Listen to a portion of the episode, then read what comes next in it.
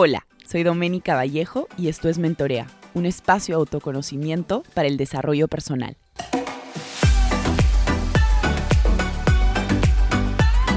Hola a todos, ¿cómo están? Bienvenidos a un nuevo episodio de Mentorea Podcast. Este es el episodio número 96. Antes de iniciar este episodio, quería contarles que en Mentorea Project hemos lanzado cuatro retiros. Tres retiros en Perú y un retiro en las Islas Barú en Cartagena. Y quería comentarles esto porque nos quedan pocos cupos para los primeros dos retiros. El primero es del 21 al 23 de abril, Sentir y Soltar en Tarapoto. El segundo es Trascender en Órganos, en una playa muy linda en Perú, del 29 de junio al 2 de julio. Si quieren venir, si quieren invertir en ustedes, vamos a trabajar sobre muchos, muchos temas en general. Vamos a hacer práctica del silencio, círculo de sanación, heridas de la niñez, muchas herramientas de bioneuroemoción, un diplomado que estoy llevando muy interesante. Van a desconectarse al 100% de, de sus celulares. Si quieren un proceso para sanar, para soltar, para escucharse, para transformarse, este es el espacio. Les voy a dejar en la descripción de este episodio la información de los cuatro retiros. Por ahí si alguno se anima a los otros dos también. Tenemos dos mixtos y dos solos de mujeres. Así que espero verlos a muchos de ustedes ahí. El episodio de hoy, 96. Ya casi llegamos a los 100 episodios. Estoy muy emocionada. Y casi ya Mentoría cumple dos años, en febrero. El episodio de hoy lo he titulado ¿Es responsabilidad mía o del otro? Creo que hay que entender que muchas veces nuestro rol de víctima es más fácil de llevar que el rol de protagonista. Y digo esto porque creo que he visto en los últimos dos o tres años que hago sesiones uno a uno, eh, trabajo con empresas, muchas personas que dicen, dicen, es que él originó que yo me sintiera así, es que esta persona me hizo sentir así. Y es que en realidad nosotros siempre, siempre le echamos la culpa al otro, digo en la gran parte de veces, porque es más fácil, porque es más fácil no ser protagonista de mi vida, porque es más fácil ser víctima, porque al ser víctima, el otro me tiene compasión, al, ser víctima, el otro de cierta forma me va, me, va a me va a tocar o me va a como hablar con mucha más delicadeza. No en todos los casos, pero eso es lo que piensa una víctima.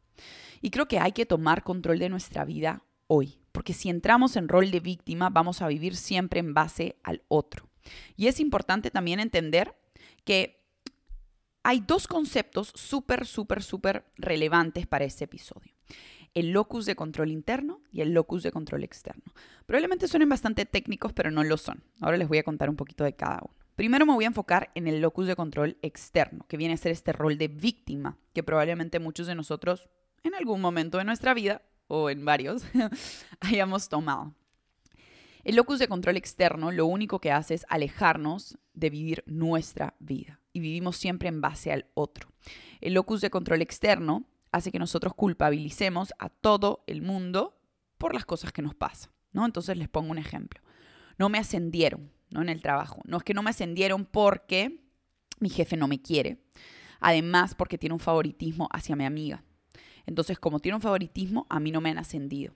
Bueno, y también te cuento que es su mejor amigo, ¿no? Entonces, como, como son mejores amigos, la ascendió ella y no me ascendió a mí. Y eso que yo vengo trabajando hace mucho tiempo, muy, muy duro.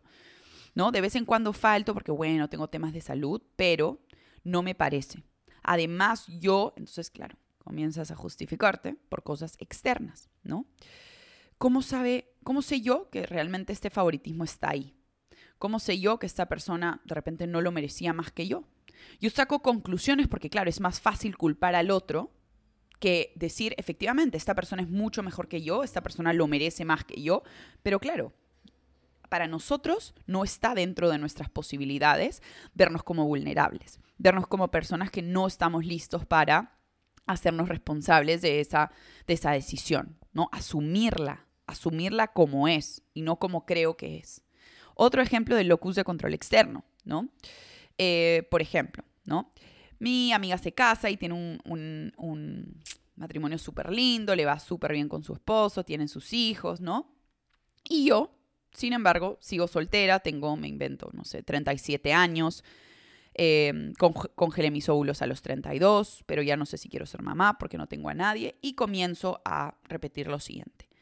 Es que yo no soy tan bonita, es que mi amiga tuvo suerte porque ella tiene mucha plata. Además, su esposo eh, le gusta, no sé, este, la bicicleta y como ella hace bicicleta hace mucho tiempo, entonces la bicicleta la ayudó y tiene dos hijos porque él también tiene todas las posibilidades de poder mantenerlos. Además, ella se casó joven porque en su familia esa es la tradición y bueno, no le quedó otra. Y ahora viven, claro, viven, viven fuera y son súper felices, pero claro, por el trabajo de él, no por el trabajo de ella. Entonces comienzas a justificar.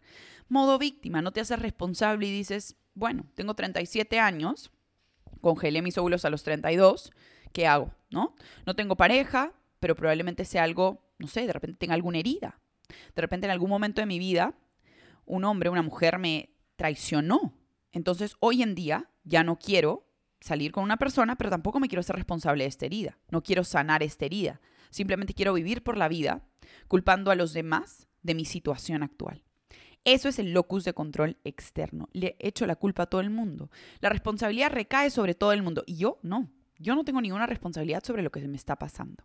Probablemente las personas que trabajen, el modus operandum de las personas que trabajen en el en este locus de control externo sean personas con muchas heridas emocionales, que no están dispuestas a verlas, a trabajarlas, por ende entran en modo víctima. Súper fácil entrar en modo víctima, pero no te lleva a ningún lado. Y lo único que va a generar en tu vida es que probablemente siempre te vean como la pobrecita o el pobrecito o la que nada puede solo o la que no es, no sé, no se hace responsable. Hasta incluso muchas personas pueden pensar de que tienes excusas para todo lo que te pasa en tu vida. Y ojo, no lo hagas por el resto, hazlo por ti, que tu locus de control externo lo reconozcas y te des cuenta que puedes, tomar, puedes ser responsable de tu, vida, de tu vida y tomar control de ella. Ahora nos enfocamos en el locus de control interno. ¿Qué es? El locus de control interno básicamente es una persona que dice, yo me hago responsable de mis acciones. ¿Ok? Yo me hago responsable de lo que me está sucediendo hoy en día. Les pongo un ejemplo. Hace poco conocí una chica que renunció a todo, todo, todo, absolutamente todo. Tenía un superpuesto en una consultora en Nueva York. Y esta chica decidió renunciarlo a todo, irse a Bali un año, ahorró, ¿no? Obviamente hizo sus, sus cuentas, se fue a Bali un año, regresó a Nueva York y dijo, bueno, ahora quiero eh, emprender, quiero emprender, quiero hacer un centro holístico Em, y, me toca pues asumir ciertos gastos, ¿no? Esta persona dijo, sé que el viaje a Bali, digamos, se me pasó el presupuesto de lo que yo tenía, ¿no? Me invento, no sé, eran cinco y se pasó a ocho. Ahora me toca pagar mis cuentas. Es una decisión que yo tomé, yo asumí que el irme a Bali probablemente me tome, me gaste más de lo normal, probablemente regrese y tenga que trabajar un tiempo otra vez muy duro y luego emprender. Sé las consecuencias, sé lo que implica, probablemente me tome seis meses trabajar eh, en otra empresa y luego, bueno, ir, ir en paralelo abriendo mi emprendimiento. Sé que no va a ser fácil, eh, probablemente tenga que vender varias cosas de mi departamento, me tenga que mudar a un departamento más pequeño, asumo las consecuencias de mis acciones, sin embargo es lo que yo quiero. Esta persona asume las consecuencias, no le echa la culpa al otro y dice, no, es que en Bali yo no sabía que era tan caro, es que yo cuando regresé no sabía que me iba a tomar, no sé, eh, mi presupuesto de 5 no me iba a alcanzar, Además, yo gasté de más porque tuve estos incidentes. Entonces, claro, comienzas a justificar por qué te gastaste más del que se supone que tenías que gastar.